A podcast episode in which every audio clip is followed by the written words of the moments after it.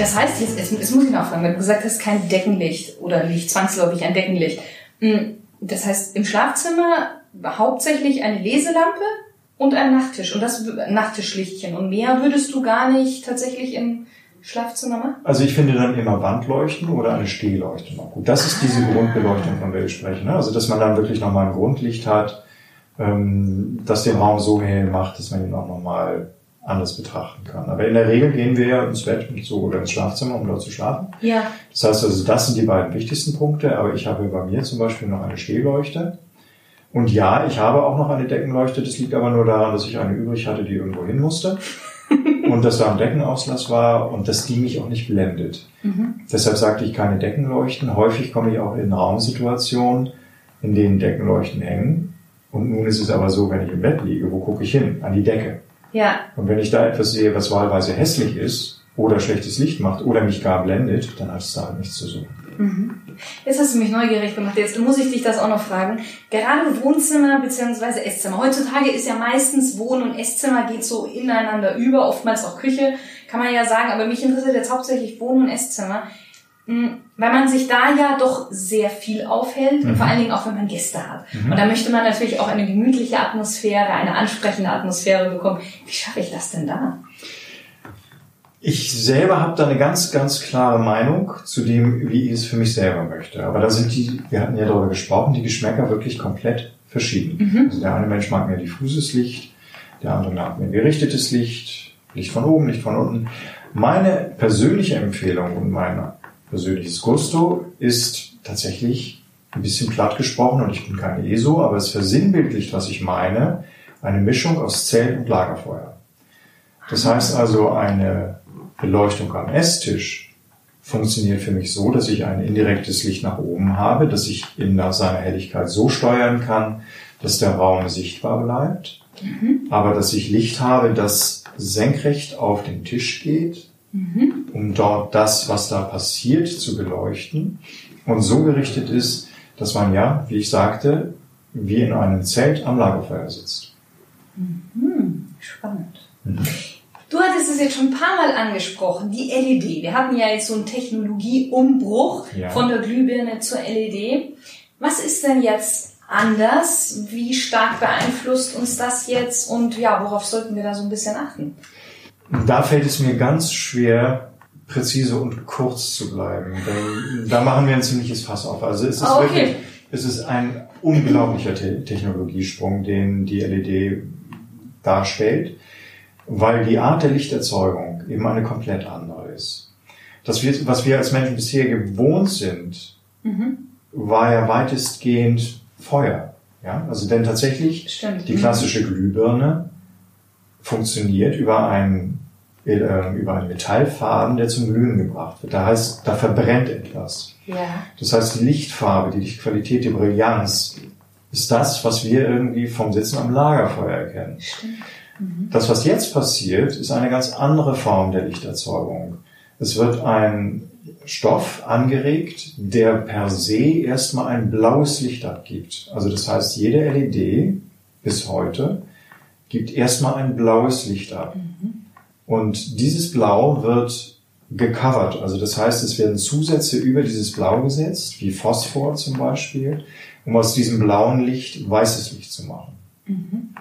Lange hatte das äh, LED-Licht das Problem, dass wenn wir mal in die Farbspektren der Lichterzeugung gehen, ähm, im Blaubereich ein sehr hoher Peak, eine Nadel war. Das heißt, ohne es wahrzunehmen, war das Auge einem sehr, sehr blauen Licht ausgesetzt. Blau sorgt dafür, dass wir Cortisol ausschütten, also angeregt werden. Und Blau ist auch nicht permanent und auf Dauer gut für die Augen. Entschuldigung, versetzt uns das auch in gewisser Weise dann nach einer Zeit in eine Art Stressmodus? Ja, also ja, auf jeden Fall in so eine Wachheit und auch in Stressmodus. Mhm. Also zu viel helles, zu viel blaues Licht regt zu sehr an. Mhm. Ein Effekt, der sich also auch bei Nachtschichtarbeitern oder in, ja. ne, in Werken, in denen Mehrfachschichten gefahren wurden, wo man dachte, man muss Tageslicht reingeben, sehr häufig gezeigt hat, dass die Menschen irgendwann komplett wuschig und aus ihrem mhm. Biorhythmus raus waren. Ja. Um die LED entwickelt sich natürlich sehr viel schneller weiter und mittlerweile gibt es eben Farbspektren, die dem natürlichen Licht sehr viel näher kommen. Die, der Farbwiedergabewert, der sogenannte Color Rendering Index ist sehr viel besser, weil ich weiß nicht, ob ihr euch daran erinnert, aber äh, früher war es dann eben so, dass die LED ja sehr blaues, fast graues Licht Ja. gemacht hat. Und die Lichtqualität wird immer besser. Aber in Baumärkten kann man immer noch sehr viel Krempel kaufen, der nicht gut ist. Ja, und das heißt also präzise und gut eingesetzt mit dem richtigen Wissen um den Einsatz von LED und der richtigen Auswahl der Qualität ist es, ähm, glaube ich, ein tolles neues Mittel, mit dem wir arbeiten können. Ob das aber alles so nachhaltig ist, Sei mal dahingestellt. Sei mal dahingestellt. Also tatsächlich ist es mir eben passiert, dass ich jetzt eine Arztpraxis habe, die ist fünf Jahre mittlerweile im Bestand. Und nach fünf Jahren fallen die ersten Einbaustrahler aus. Mhm. Früher ist man halt beigegangen und hat salopp gesagt, die Glühbirne gewechselt. Ja. Jetzt haben wir einen langen Flur, in dem sich zehn Einbaustrahler befinden, von denen drei ausgefallen sind. In diesen Strahlern sind die LED fest verbaut. Aha. Das heißt, ich muss nicht nur drei Strahler ersetzen. Denn nach fünf Jahren gibt es dieses Produkt in dieser Bauform nicht mehr. Nach fünf Jahren hat sich die LED so weiterentwickelt, Ja. dass selbst wenn es dieses Produkt so noch gäbe, der Alterungsprozess der verbliebenen sieben Leuchten so ist, dass die Lichtfarbe der neu eingesetzten nicht mehr identisch wäre. Das heißt also, man, Ja, ja. man hätte so Zahnlücken. Ja? In, diesen, in dieser Reihe von zehn würden drei plötzlich anders aussehen. Was tue ich also? Ich muss zehn Leuchten ersetzen. Mhm. Zehn Leuchten, die bestehen aus Aluminium, aus seltenen Erden, aus Elektronik und die sind im Prinzip ja nicht wiederverwendbar. Mhm. Das heißt also, ich werfe ein Stück Leuchte weg und nicht ein Stück Glühbirne. Und das ist eben das große Dilemma und da frage ich nach Nachhaltigkeit. Da bin ich ein bisschen verschrien zugegeben in meiner Branche, weil ich da immer wieder so den Finger in die Wunde lege. Aber es tut mir in der Seele weh zu wissen, ich muss jetzt diesen Flur komplett neu umrüsten, Mhm. weil eben die Produkte, die dort eingesetzt sind, Wegwerfartikel sind. Mhm. Obwohl sie damals nach bestem Wissen und Gewissen gewählt waren und die beste Qualität darstellten. Mhm. Hm. Das heißt, du vermisst auch ab und zu die Glühbirne, die gute alte Glühbirne. In meinem Haus, Hast du noch Glühbirne? also wenn ihr was braucht, fragt mich. Ich habe noch einen Keller voll und tatsächlich, die Leuchten, die bei mir zu Hause hängen, sind entweder Eigenproduktionen, die speziell für Raumsituationen gefertigt wurden, oder es sind Originale aus den 20er Jahren des letzten Jahrhunderts. Mhm. Und da kommt mir keine LED rein. Mhm.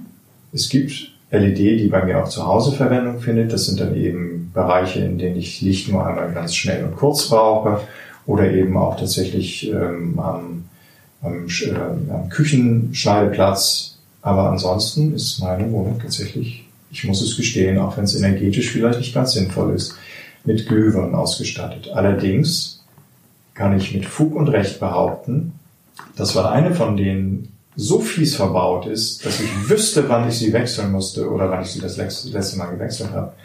Meine Glühbirne in meiner Küche hinter einem Glasregal funktioniert seit 15 Jahren.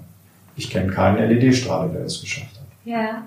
Ich muss jetzt tatsächlich, ich habe jetzt auch gerade überlegt, weil ich glaube, bei uns ist nämlich dasselbe. Wir haben auch noch die ein oder andere Glühbirne drin. Vor allen Dingen, da ich nämlich erst letztens eine ähm, Lampe neu bezogen habe, da einfach der, der Korpus nicht mehr gut aussah. Ähm, lustigerweise aus dem gleichen Stoff wie mein Kleid. Die Zuhörer können es ja leider nicht sehen, aber dieses Kleid ist so wunderschön und es steht dir so gut.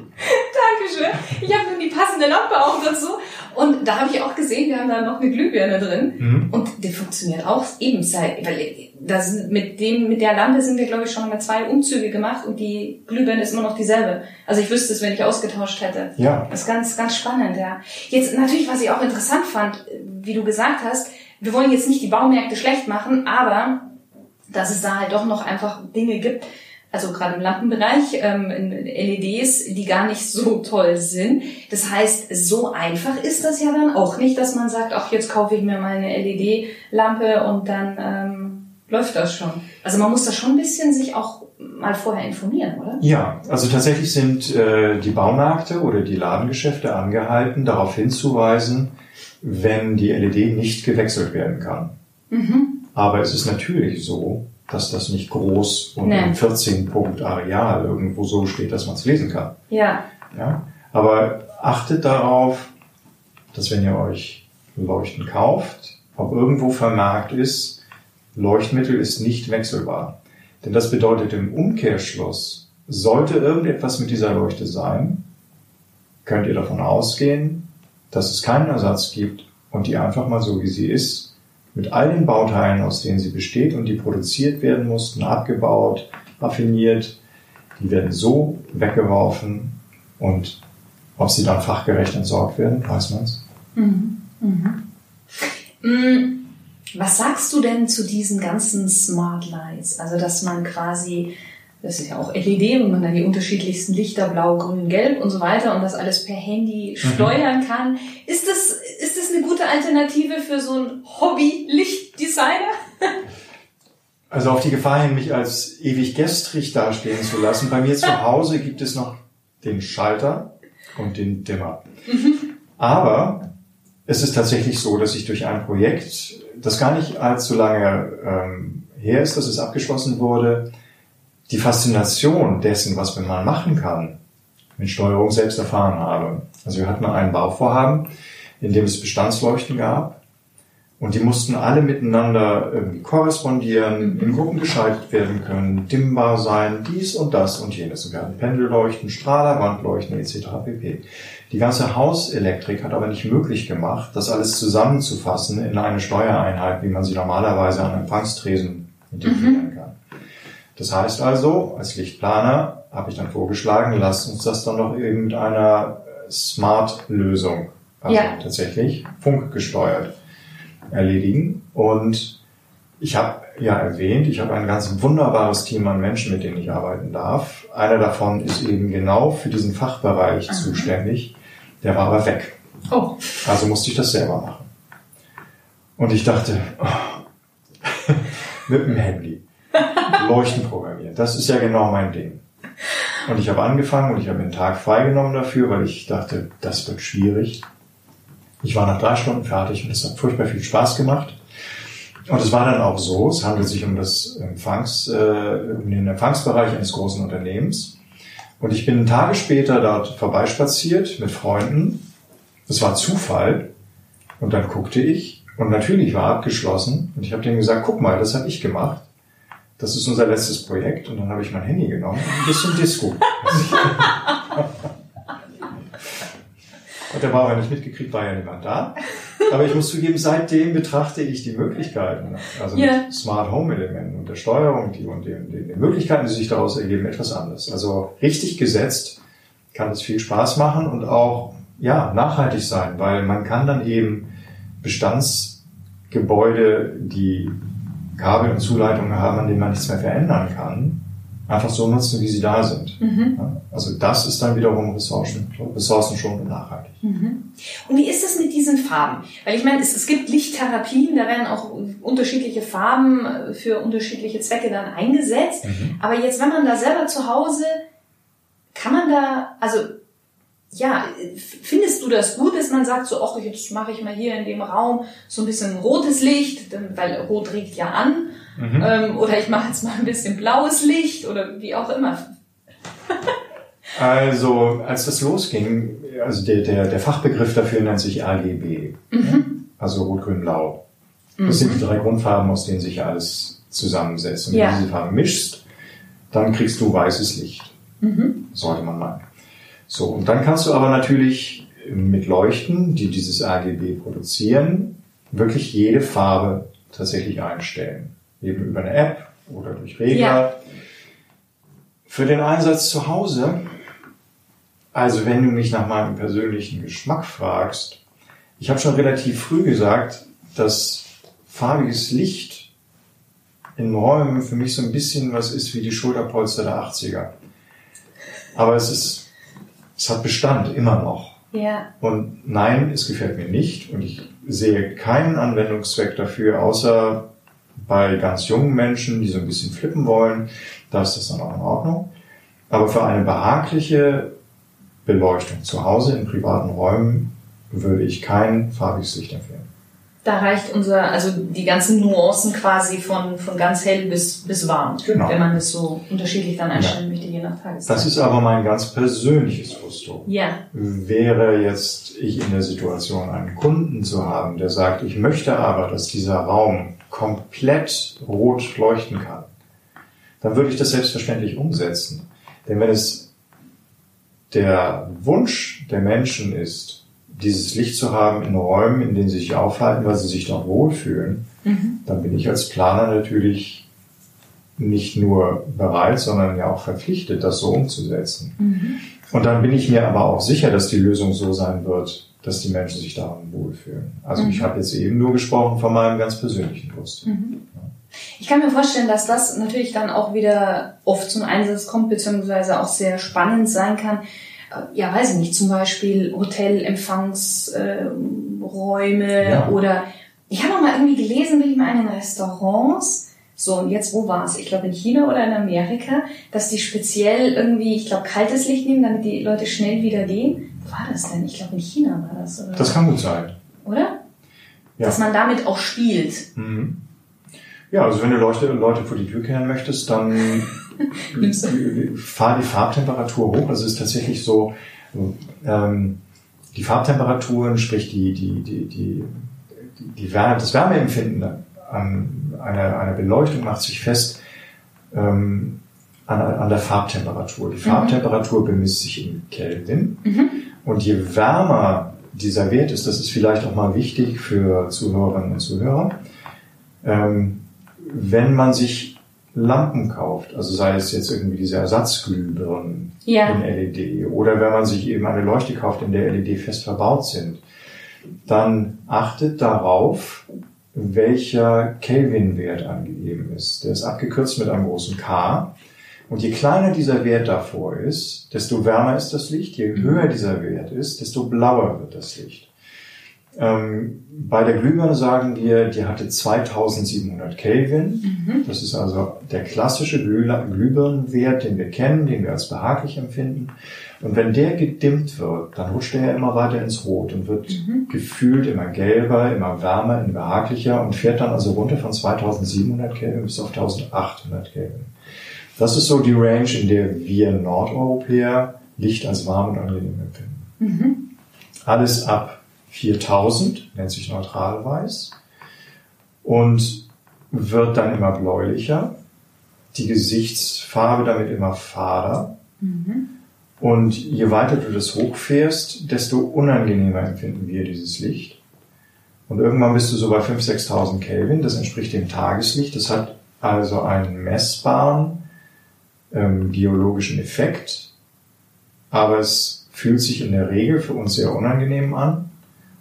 Und man sieht auch so ein bisschen aus, als hätte man schlechten Fisch gegessen. Das heißt also, wenn du Leute raushaben möchtest, fieses Licht mit 4000 Kelvin und mehr. Und dann gehen auch alle. Das heißt, da wäre eigentlich so ein App-gesteuertes Licht gar nicht schlecht, wenn man Gäste hat, die einfach nicht gehen wollen, dass man so nach und nach in seiner Hosentasche dann quasi das Licht Perfekt. hochdreht. Eine schöne Idee, über die ich tatsächlich so noch nicht nachgedacht habe, aber du hast vollkommen recht. Ja. Das ist ein Perfekt. gutes Verkaufsargument ja. jetzt. Ist gut. Mich würde jetzt noch interessieren, was war denn bis jetzt so dein herausforderndstes, aber auch spannendstes Projekt? Es gibt, es gibt so viele. Also ich kann das, ich kann meine ersten drei Haare an einem Projekt festmachen. Das war der Hamburger Spielbudenplatz. Mhm. Der Spielbudenplatz liegt direkt an der Reeperbahn. Und es ging damals darum, dass ähm, das alte Konzept des Spielbudenplatzes nicht mehr funktionierte. Da standen tatsächlich Spielbuden drauf. Die wurden abgerissen und der Platz hatte eine neue Funktion zu kriegen. Der Architekturwettbewerb, äh, der international ausgeschrieben wurde, wurde durch gewonnen durch ein Berliner Büro und die hatten eben vorgeschlagen zwei Bühnen, die über den Platz fahren können. Mhm. Und wir hatten als Lichtplaner den Auftrag, diese Bühnen zu illuminieren mit LED und farbwechselnd. Aha. Zu einer Zeit, als die LED-Technik noch nicht so hundertprozentig gesichert, technisch einwandfrei funktionierte. Aha. Und du kennst meine Vorbehalte gegen RGW. In diesem Fall aber natürlich absolut die richtige Wahl, weil auf der Reeperbahn muss es krachen. Klar, ja. Das war eine große Herausforderung, weil es ging darum, 1280 Lichtpunkte auf diesen Bühnen zu verteilen, zu programmieren, anzusteuern, ähm, Inhalte dafür zu generieren und dieses Licht auch in ein Gebäude zu integrieren, das so noch nicht gebaut wurde. Weil es waren 10 mal 10 Meter hohe Würfel, die frei verfahrbar über den Platz bewegt werden konnten. Das waren meine ersten drei grauen Haare. Aber es war ein ganz tolles Projekt und eine Bühne ist leider mittlerweile abgebrannt, die andere könnt ihr immer noch auf der Hamburger Reeperbahn sehen. Auch immer noch mit den LED, die wir da eingeplant haben. Eines der schönsten Projekte, die ich jemals gemacht habe, wurde gerade abgeschlossen. Das war eben, ich glaube, ich hatte sie vorhin erwähnt, eine private Villa mit ganz wunderbaren Bauherren, mit ganz zauberhaften Töchtern. Und wir durften einfach mal so richtig durchdrehen. Und das Ergebnis, das wir da geschaffen haben, ähm, ich glaube, das ist das Schönste, was ich jemals gemacht habe. Und das sage ich ohne Schulterklopfmaschine und ohne Selbstlobhudelei, weil es wäre nicht möglich gewesen, dieses Projekt durchzuziehen, ohne das Vertrauen der Auftraggeber und vor allen Dingen noch viel weniger ohne dieses wahnsinnig kompetente Team, das ich habe. Mhm. Das ist wirklich eine kollektive Leistung gewesen, die wir da erbracht haben. Blattvergoldete Kugeln, die in einem riesigen Luftraum hängen, Bezug nehmen auf ein Kunstwerk, das an einer Wand hängt. Und dieses, diese Kugeln ergeben eine Aussage aus einer ganz bestimmten Perspektive.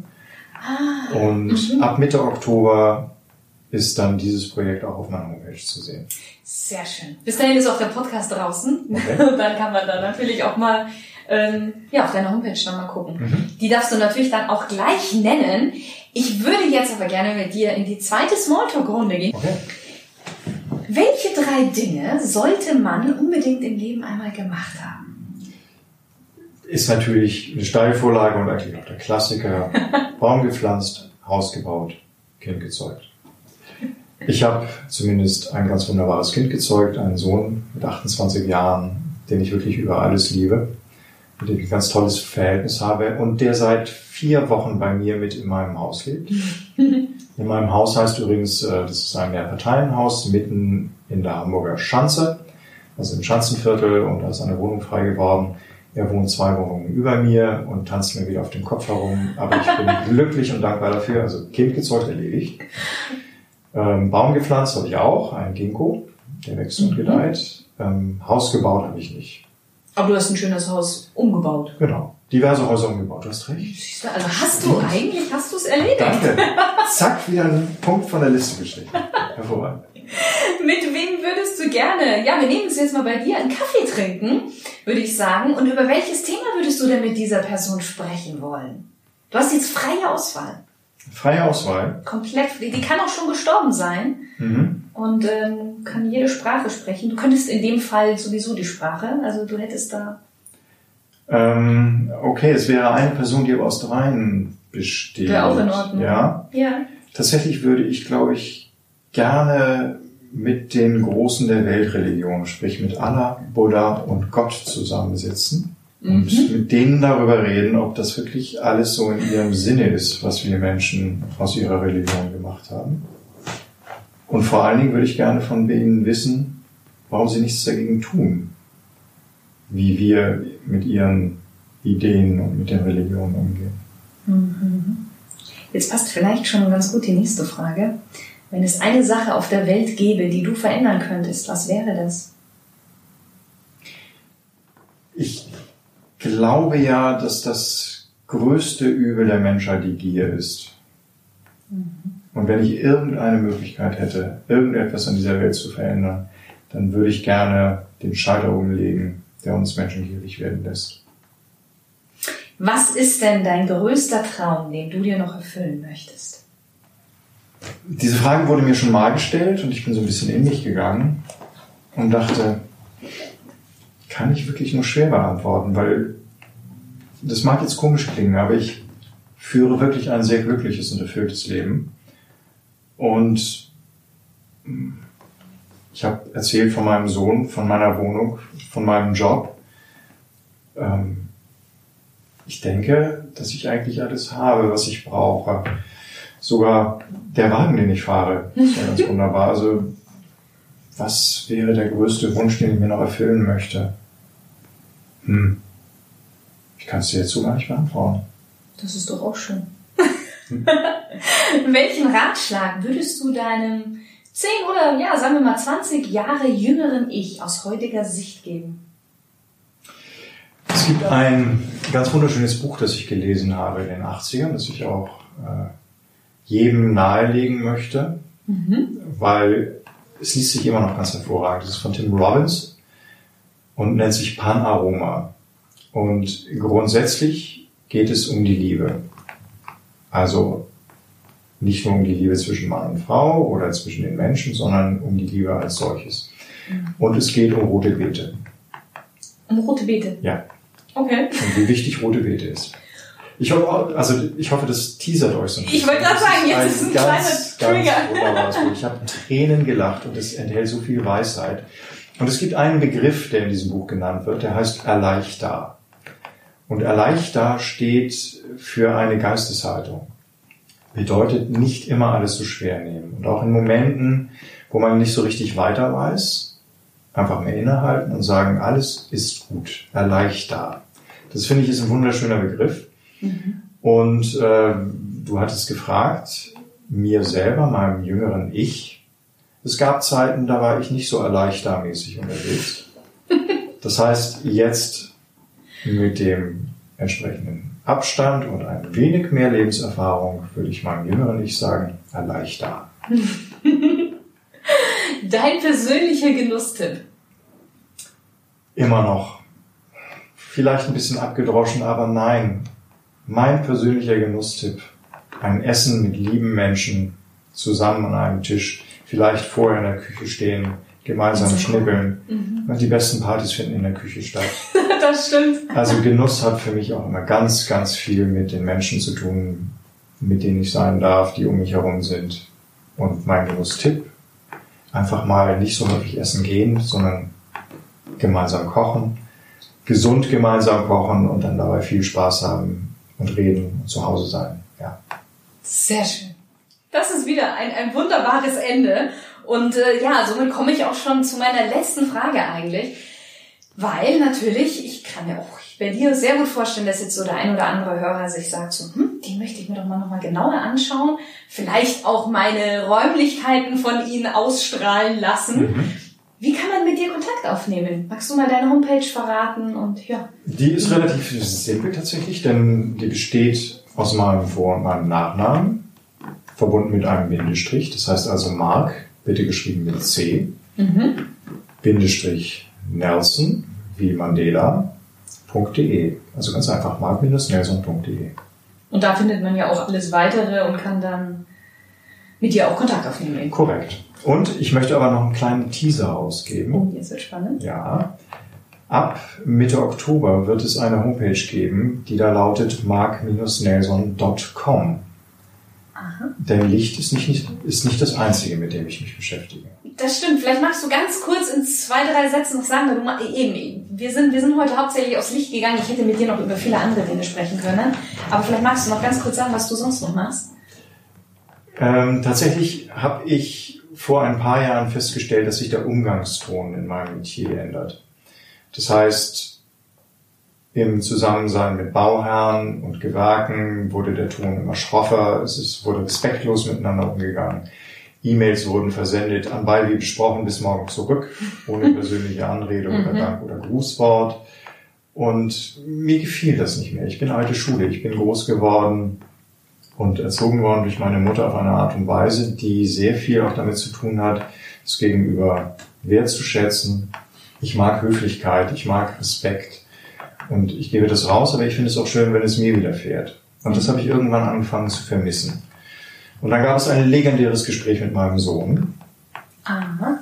an meinem Esstisch zu Hause, bei dem es darum ging, wie man einen Löffel hält. Und das war die Initialzündung, weil er hat gesagt, Daddy, du bist so oldschool. Diese ganzen Umgangsformen, alles was du machst, das macht man heute so nicht mehr. Oh. Und dann habe ich ihm gesagt, Tommy, tu mir einen Gefallen. Wenn du morgen in die Schule gehst, dann sprich, wenn du eine Lehrerin oder einen Lehrer siehst, der schwer trägt, sprich an, ob du helfen darfst. Geh nicht hin und nimm was ab, sondern frag, ob du behilflich sein darfst. Und dann guck mal, was passiert. Und wenn du eine Frau mit einem Kinderwagen an einer Treppe stehen siehst, oder wenn du einen älteren Herrn mit Koffern vor dem Bahngleis stehen siehst, biete deine Hilfe an und guck, was passiert. Und deiner Freundin hilf ruhig mal in den Mantel oder halte die Tür auf und guck, was passiert. Wir haben uns drei Wochen später wieder gesehen und er war noch nicht durch die Tür und hat gesagt, Daddy, Daddy, das ist völlig irre. Und ich wusste gar nicht, worüber er sprach. Und meine, was, wovon redest du? Ich habe das gemacht. Was hast du gemacht? Ja, meine Lehrerin hatte wirklich ganz schwer zu tragen und ich habe gefragt, ob ich helfen darf. Und ich meine, was ist passiert? Und er antwortete, sie hat mich gefragt, ob ich krank bin. Weil er war wohl der erste Schüler, der, das gefragt der freiwillig Hilfe angeboten hat. Und ich meine, wie hat sich das für dich angefühlt? Mhm. Und er hat gesagt, es war super, weil er hat die Freude gemerkt. Ja, und seitdem ist er auch dran. Und er hat gesagt, auf der anderen Seite war das aber doof, weil sie hat sich gefreut und wollte seitdem dann immer mit ihm auf dem Schulhof sprechen. Mhm. Seine Freunde aber haben ihn gedisst als Streber. Das mhm. heißt also, da war natürlich dann eben das einerseits, andererseits. Aber er ist dran geblieben und ich glaube, es ist etwas, von dem er weiß, dass es ihn gut auf seinem Weg begleitet. Und für mich hat es dazu geführt, das auch zu meinem Beruf zu machen. Jetzt habe ich weit ausgeholt, aber ich bin unter anderem auch zertifizierter Trainer für allgemeine Umgangsform und Mitglied im, bei der Deutschen Klingelgesellschaft. Und ähm, parallel dazu habe ich dann eben hier in Hamburg, um diese Seminare zu geben, auch noch diese Fläche, in der wir gerade sitzen. Mhm. Und jeder, der in Hamburg ähm, gerne mal einen Rückzugsort braucht, ist hier herzlich willkommen. Diese Fläche kann man mieten. Sehr schön. Mhm. Marc, vielen lieben Dank für dieses tolle Interview. Vielen lieben Dank wirklich jetzt für die, für die vielen Tipps, die du jetzt da gegeben hast. Mhm. Also ich denke doch, da kann man sich schon was auch mitnehmen und zumindest schon mal anfangen, seine eigenen Wohnräume ein bisschen behaglicher zu machen. Und ich glaube, man erkennt es dann auch schneller, wenn vielleicht dann doch irgendwas nicht stimmt. Und wer dann noch mehr in die Tiefe gehen möchte, der kann natürlich sich dann bei dir melden. Jemand herzlich willkommen. Und dann machst du das mal so richtig hübsch ja. bei ihm zu Hause. Genau, so machen wir es. danke dir. Ich danke dir. Und auch an dich, lieber Stilgenusshörer. Schön, dass du wieder mit dabei warst. Bis zum nächsten Mal. So, dir hat die Folge gefallen und du konntest einiges für dich und für deinen Stil rausnehmen. Und jetzt bekommst du nicht genug? Kein Problem. Klick einfach auf Abonnieren und du wirst keine weitere neue Folge mehr verpassen. Und wenn du so den inneren Drang verspürst, mir eine Bewertung zu schreiben, dann folge dem gerne. Selbstverständlich freue ich mich darüber. Vielen Dank und bis zum nächsten Mal. Deine Shirin.